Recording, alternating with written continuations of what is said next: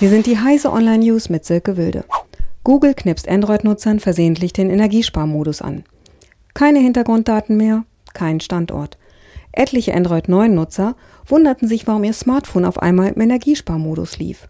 Die Betriebsart verhindert unter anderem, dass Apps im Hintergrund Daten nachladen und dass bei ausgeschaltetem Display der Standort abgefragt wird.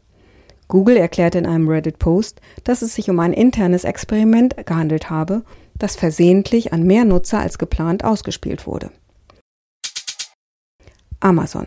Mitarbeiter sollen Kundendaten verkauft haben. Mitarbeiter des Online-Händlers Amazon sollen mutmaßliche Kundendaten über Vermittler verkauft haben.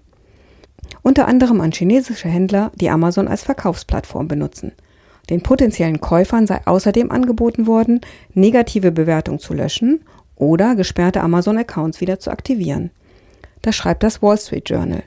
Amazon hat bereits reagiert und Untersuchungen gegen eigene Mitarbeiter bestätigt. Gesundheits-App Vivi startet für Millionen Krankenversicherte. Millionen Krankenversicherte sollen ab heute ihre Gesundheitsdaten über eine neue Smartphone-App verwalten können. Nach Meldung der deutschen Presseagentur können in der App Vivi Befunde, Laborwerte und Röntgenbilder gespeichert und mit dem behandelnden Arzt geteilt werden.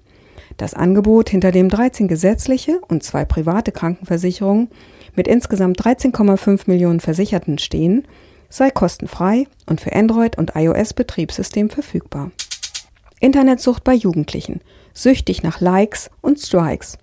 Laut Forsa-Umfrage sind in Deutschland rund 100.000 Jungen und Mädchen im Alter von 12 bis 17 Jahren als abhängig von sozialen Medien einzustufen.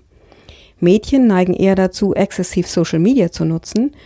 Jungen dagegen gerieten dafür schneller in Abhängigkeit von Computerspielen wie Call of Duty oder Counter-Strike. Diese und alle weiteren aktuellen Nachrichten finden Sie auf heise.de.